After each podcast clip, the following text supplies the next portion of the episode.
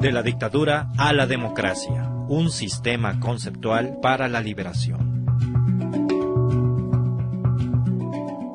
Por Jane Sharp. Traducción al español por Caridad Inda. La institución Albert Einstein. Voz Oxley.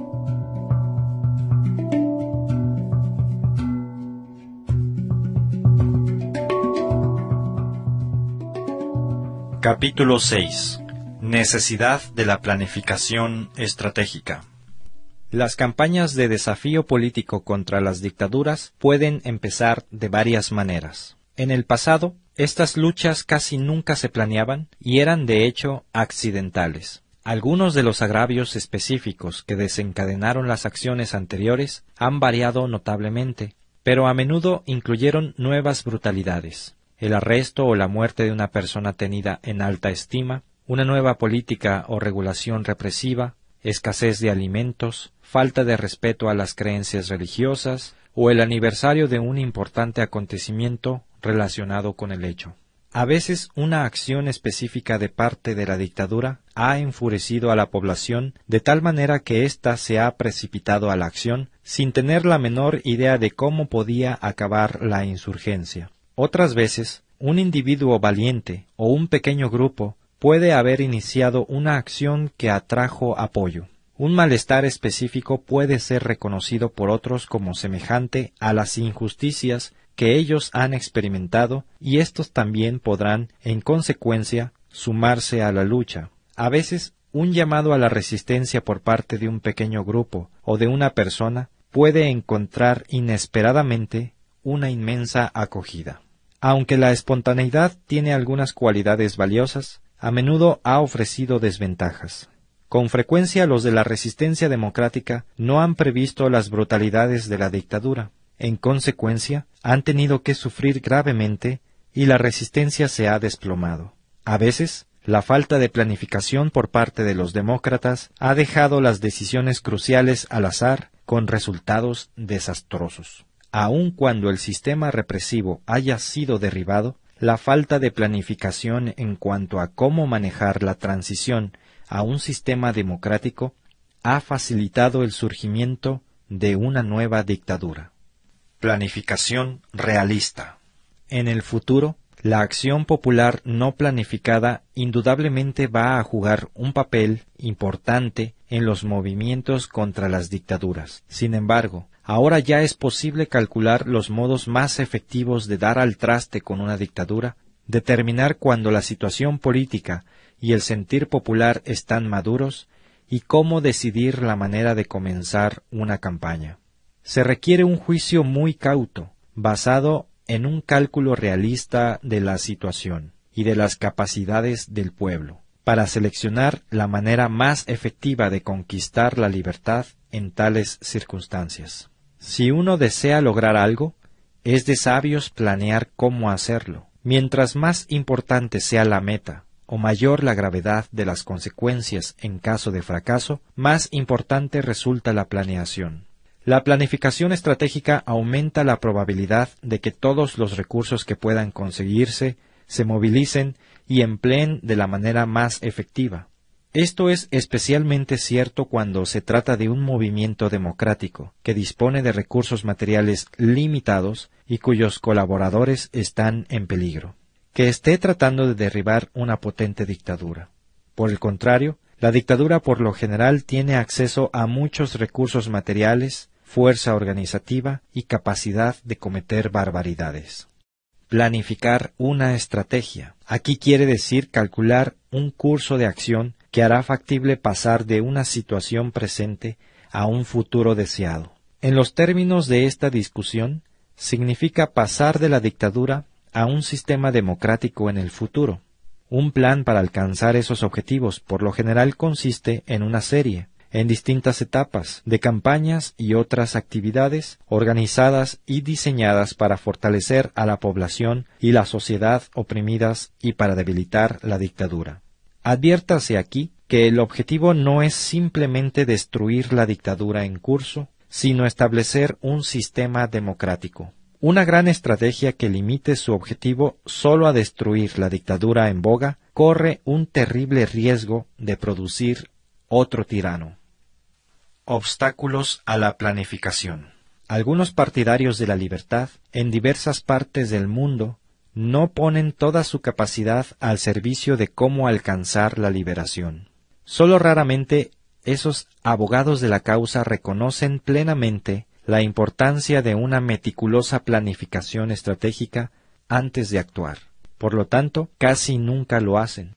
¿Por qué será que las personas que tienen la visión de traer la libertad política a su pueblo tan raramente preparan un plan estratégico global a fin de alcanzar esa meta?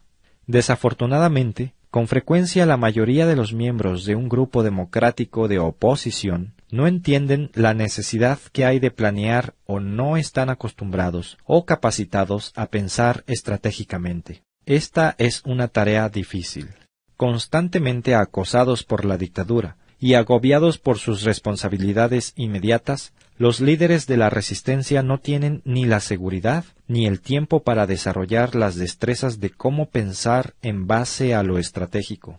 Por el contrario, el patrón común es simplemente reaccionar a las iniciativas de la dictadura. Así la oposición está siempre a la defensiva, tratando de defender libertades limitadas o los bastiones de la libertad. En el mejor de los casos, desmoronando el avance de los controles dictatoriales u ocasionándoles problemas a las nuevas políticas del régimen. Algunos individuos o grupos, por supuesto, no ven que haya necesidad de una amplia planificación a largo plazo para un movimiento de liberación. En cambio, piensan ingenuamente que si ellos simplemente se abrazan a sus ideales con fuerza y tesón durante un tiempo suficiente, de alguna manera acabarán por realizarlos. Otros asumen que, porque simplemente viven y dan testimonio de sus principios e ideales frente a las dificultades, están haciendo cuanto pueden para implementarlos. El compromiso con los objetivos humanitarios y la lealtad a los ideales son admirables, pero inadecuados para acabar con una dictadura y conquistar la libertad. Otros opositores de la dictadura muy ingenuamente creen que si solo llegan a emplear la violencia suficiente, la libertad llegará sola. Pero, como apuntamos antes, la violencia no garantiza el éxito. En vez de a la liberación, ésta puede llevar a la derrota a la tragedia masiva o a ambas. En la mayoría de los casos, la dictadura está mejor equipada para la lucha violenta y las realidades militares rara vez están a favor de los demócratas. También hay activistas que basan su acción en lo que ellos sienten que deben hacer. Estos modos de abordar la situación son no solo egocéntricas, sino que no ofrecen guía alguna para desarrollar una gran estrategia de liberación. La acción basada en la idea genial que alguien haya tenido también es limitada. Lo que se necesita en lugar de eso es la acción basada en un cálculo minucioso de los siguientes pasos que hay que dar para derrocar la dictadura. Sin un análisis estratégico, los líderes de la resistencia a menudo no sabrán cuál deberá ser ese siguiente paso, porque no han pensado seriamente en los pasos sucesivos que hay que dar para alcanzar la victoria. La creatividad y las ideas brillantes son muy importantes, pero tienen que ser utilizadas para hacer avanzar la causa de las fuerzas democráticas. Sagazmente alerta en cuanto a la multitud de acciones que podrían tomarse contra la dictadura e incapaces de determinar cuándo empezar, algunas personas aconsejan hacerlo todo al mismo tiempo. Esto podría ser útil, pero, por supuesto, es imposible, especialmente en momentos relativamente débiles. Es más, un enfoque semejante no suministra una guía acerca de dónde comenzar, dónde concentrar el esfuerzo y cómo usar los recursos, la mayor parte de las veces limitados. Otras personas o grupos pueden contemplar la necesidad de alguna planificación, pero solo pueden pensarla a corto plazo y sobre base táctica. Puede que no vean que una planificación a largo plazo es necesaria o posible, Puede que a veces sean incapaces de pensar y analizar en términos estratégicos y se permiten repetidamente ser distraídos por cuestiones de poca monta, a menudo respondiendo más a las acciones de sus adversarios en lugar de tomar la iniciativa para la resistencia democrática. Dedicándoles tanta energía a actividades de corto plazo, estos líderes con frecuencia dejan de explorar cursos alternativos de acción donde podrían encauzarse todos los esfuerzos para ir acercándose progresivamente a la meta. También es quizá posible que algunos movimientos democráticos no planeen una gran estrategia para hacer caer la dictadura, sino que se concentren en problemas inmediatos por alguna muy buena razón. En su fuero interno no creen que pueden acabar con la dictadura por su propio esfuerzo. Por consiguiente, el planear cómo hacerlo se considera una romántica pérdida de tiempo o un ejercicio inútil.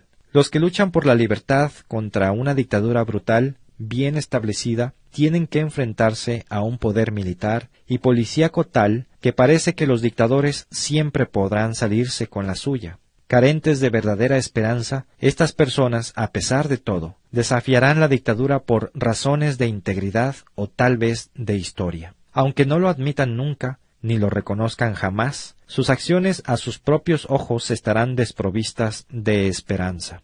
A partir de ahí, para ellos la planeación de una gran estrategia a largo plazo no vale la pena.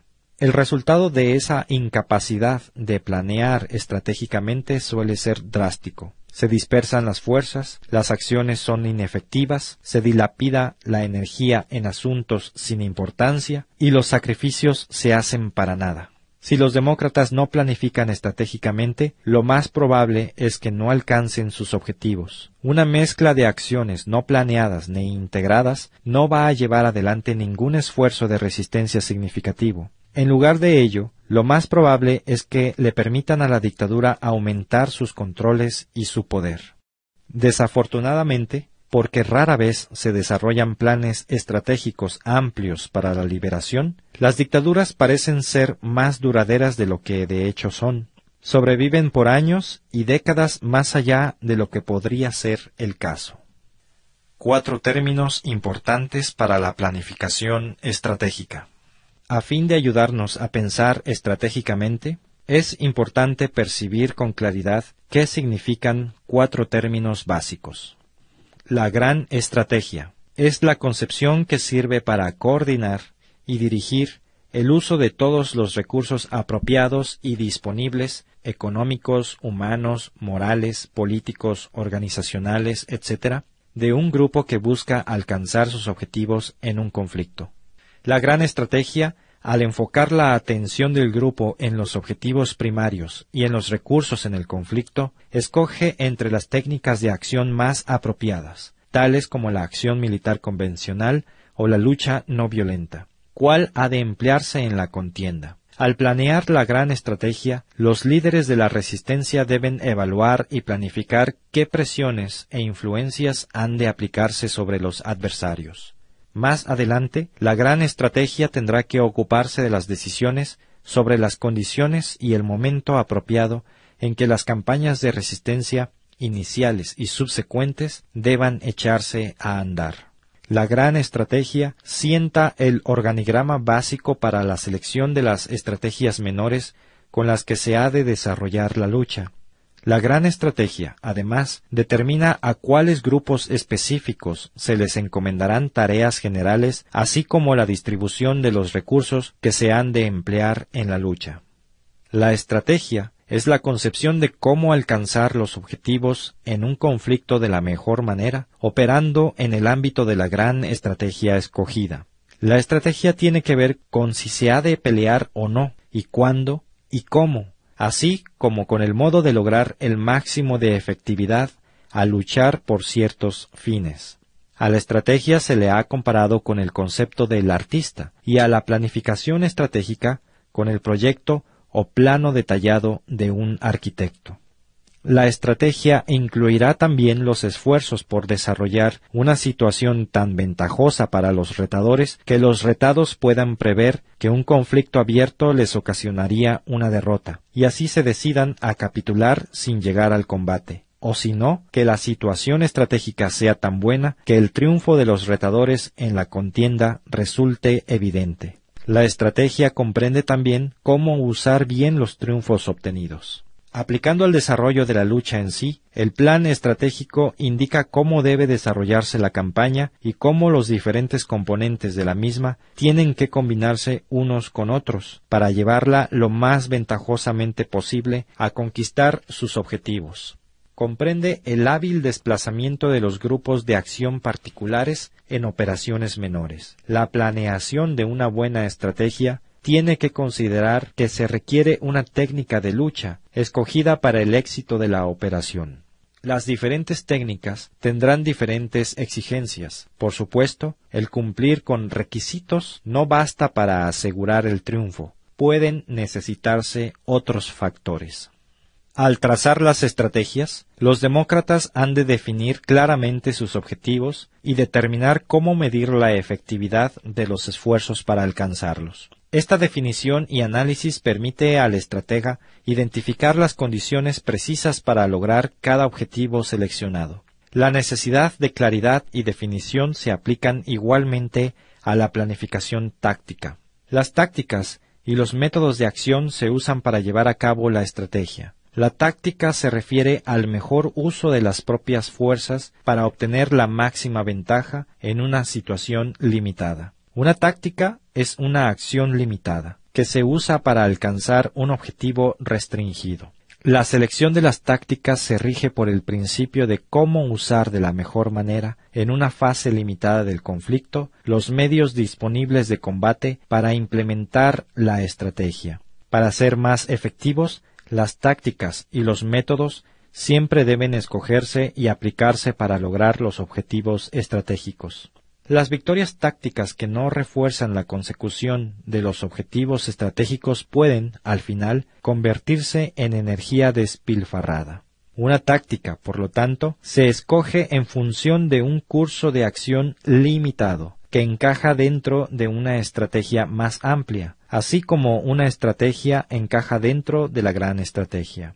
Las tácticas siempre tienen que ver con la lucha, mientras que la estrategia incluye consideraciones más amplias. Una táctica en particular solo puede ser comprendida como parte de la estrategia total de una batalla o de una campaña. Las tácticas se aplican por un periodo de tiempo más breve que las estrategias, en áreas más reducidas, geográficas, institucionales, etc., por un número más limitado de personas o para lograr objetivos más limitados.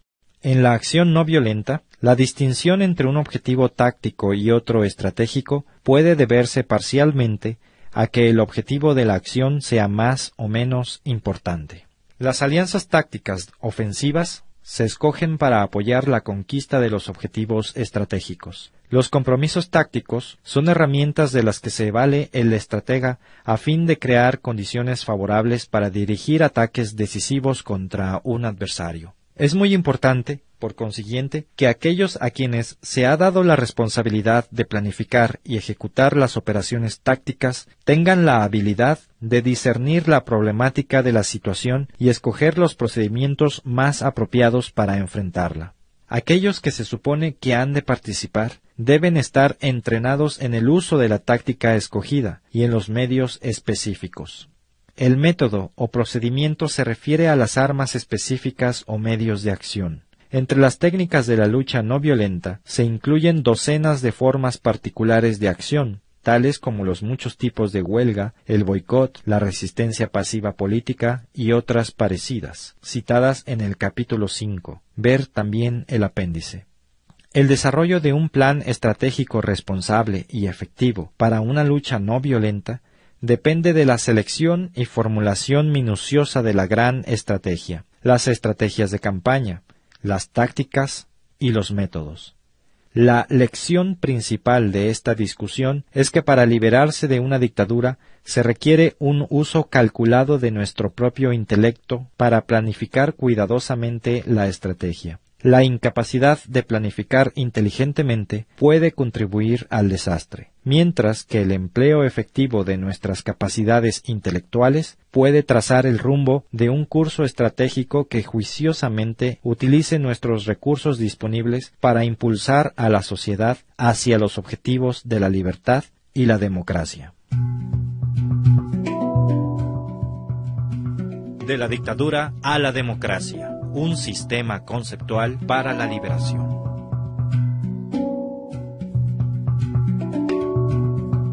La misión del Instituto Albert Einstein es promover a nivel mundial el estudio y uso estratégico de la acción no violenta en casos de conflicto.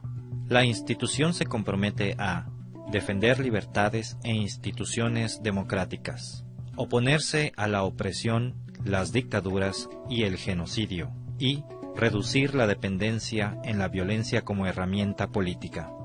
Para lograr estos fines, se procederá de tres maneras. Fomentando investigaciones y estudios sobre los métodos de acción no violenta y su uso en diferentes conflictos en el pasado. Compartiendo los resultados de estos estudios con el público por medio de publicaciones, conferencias, medios de comunicación masiva, etc asesorando a grupos en conflictos sobre el potencial estratégico de la acción no violenta.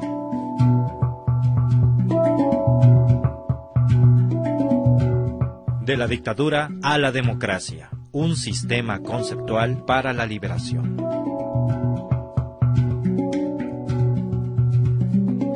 Todo el material que aparece en este libro es del dominio público y se puede reproducir sin el permiso de Jen Sharp. Se agradece mención de la fuente. Primera impresión, diciembre del 2003. De la dictadura a la democracia, se publicó primero en Bangkok en 1993 por el Comité para la Restauración de la Democracia en Birmania, conjuntamente con Keith Giant, el periódico de la nueva era. Desde entonces se ha traducido a más de ocho idiomas y se ha publicado en Serbia, Indonesia y Tailandia, entre otros países de Albert Einstein Institution, 427 Newbury Street, Boston, Massachusetts, Estados Unidos de Norteamérica. Sitio oficial www.aeinstein.org. ISBN 1-880813-130.